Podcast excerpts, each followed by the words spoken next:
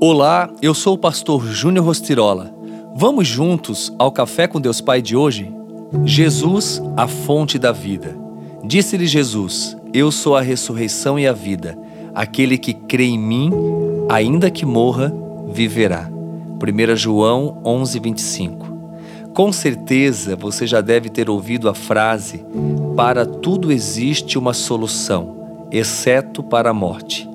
Mas essa frase está totalmente equivocada, pois Jesus declara que o poder da morte está abaixo dele. Então, existe sim uma solução para a morte em Jesus. Com isso, ao nos atermos à autoridade de Jesus, devemos compreender que, assim como nem mesmo a morte o segurou, pois Ele é a ressurreição e a vida, Ele também tem poder sobre áreas da nossa vida que para nós estão mortas sonhos, projetos que estão sepultados, por exemplo. Só em Jesus você pode realmente encontrar vida abundante, liberdade e vitória. Quem tem Jesus tem tudo, eu sempre costumo dizer. Nada lhe falta.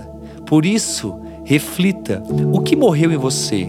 Talvez existam áreas na sua vida que estão mortas, problemas com os quais você se conformou e acredita que não existe mais solução aceitando assim viver uma vida sem alegria, de escuridão, como em uma tumba fria. Mas Jesus quer devolver-lhe a vida. Ele quer realmente operar grandes milagres e fazer infinitamente mais do que você pode pedir ou pensar. Para isso, ele precisa que você remova a pedra a fim de que ele opere a ressurreição.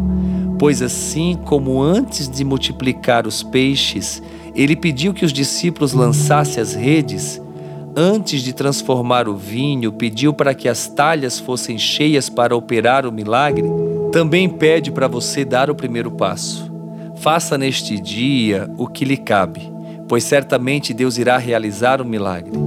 Quando fazemos o possível, Deus realiza o impossível para nos abençoar.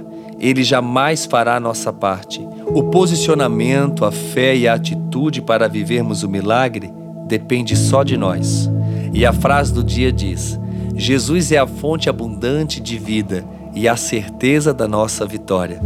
Pense nisso e viva os seus melhores dias.